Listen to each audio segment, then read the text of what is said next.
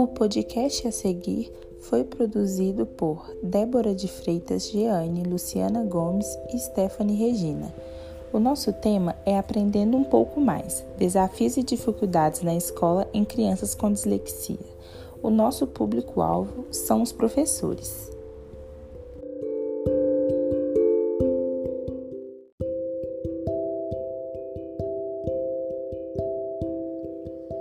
O que é dislexia?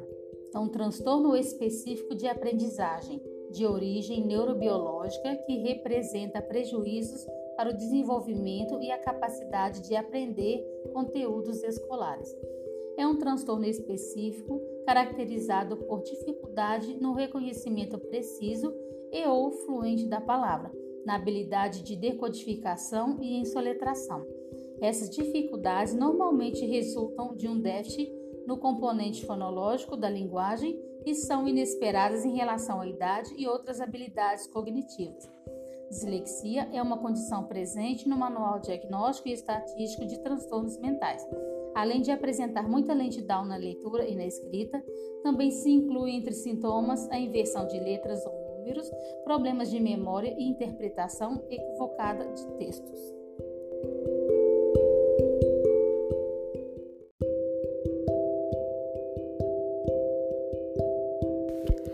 Dificuldades e desafios na dislexia.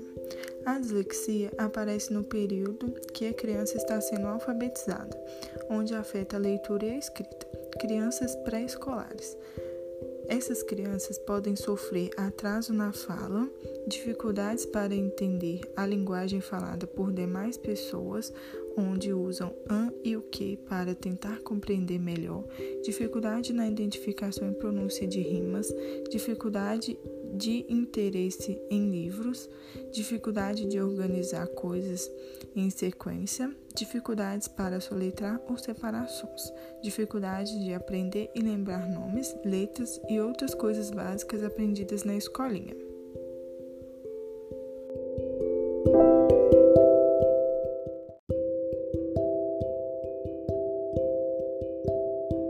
Crianças na idade escolar.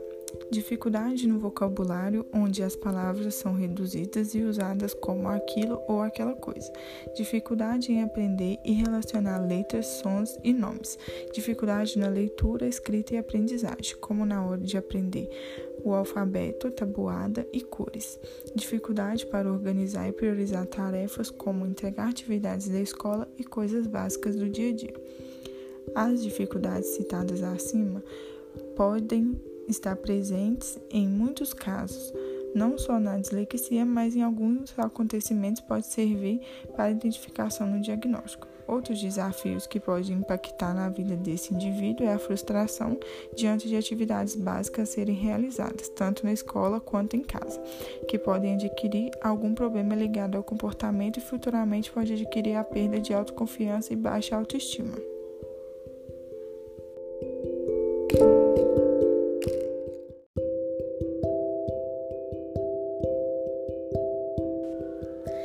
Estratégias e recomendações para professores. Levando em conta o contexto escolar, o educador deve estar a todo momento aberto para lidar com as diferenças, ao mesmo tempo ensinando aos alunos a serem objetivos e terem opiniões próprias. A interação com o aluno disléxico é de total importância. O seu intelectual é preservado, sendo assim favorece um melhor desempenho. É recomendado que o professor dê um tempo a mais para um aluno que tem dislexia realizar, por exemplo, atividades feitas em sala de aula.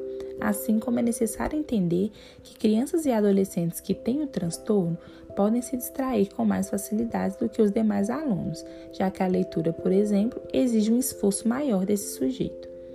Promover a autoconfiança do aluno é algo essencial, uma vez que isso cria uma segurança de si nessa criança ou nesse adolescente.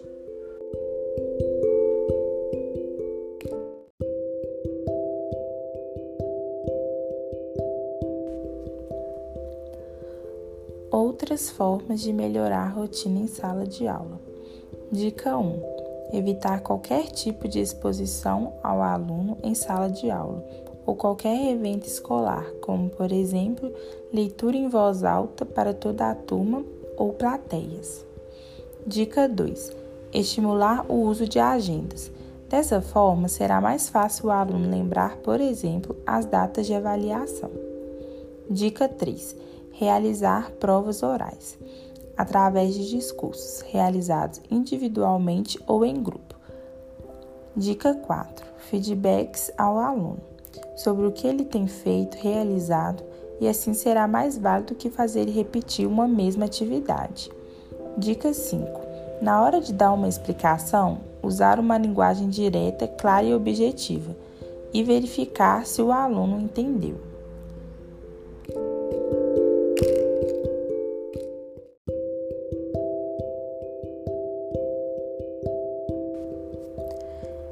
Dica 6. Busque diferentes formas e maneiras de ensinar e avaliar, como, por exemplo, apresentações, vídeos inclusive esse modelo no qual estamos utilizando, que são os podcasts.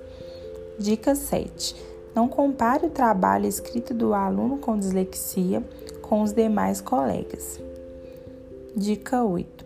Não ridicularize o aluno nem permita que os outros colegas façam isso. Dica 9. Dê orientação ao aluno em como se organizar e realizar as atividades. Dica 10 permitir nas séries iniciais o uso de tabuadas material dourado.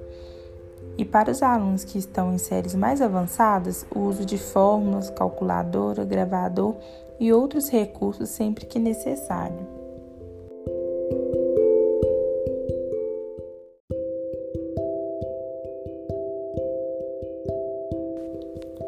É de total importância que a comunidade educativa esteja a todo tempo informada a respeito da dislexia.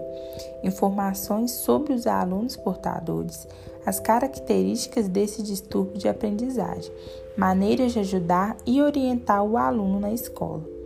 É importante ressaltar que não é necessário que alunos que têm dislexia fiquem em classe especial.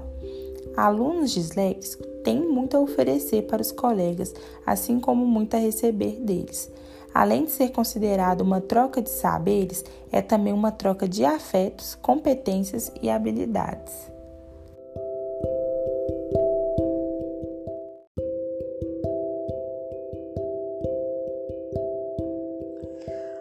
Concluindo, podemos dizer que a dislexia é um distúrbio específico da aprendizagem que atinge principalmente a linguagem, se caracterizando pela dificuldade na decodificação, que é o reconhecimento das palavras na leitura, e na codificação das palavras, que é a dificuldade com a escrita correta, ortografia.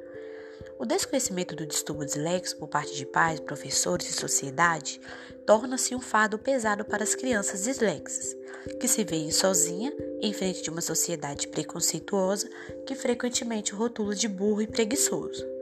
Dessa forma, resta a esse aluno dislexo a esperança de encontrar um professor preparado que consiga suspeitar dos sintomas que o acometem, sugerindo à escola e aos familiares um encaminhamento clínico a princípio a um psicopedagogo e após a uma equipe interdisciplinar que contará também com fonoaudiólogo e psicólogo.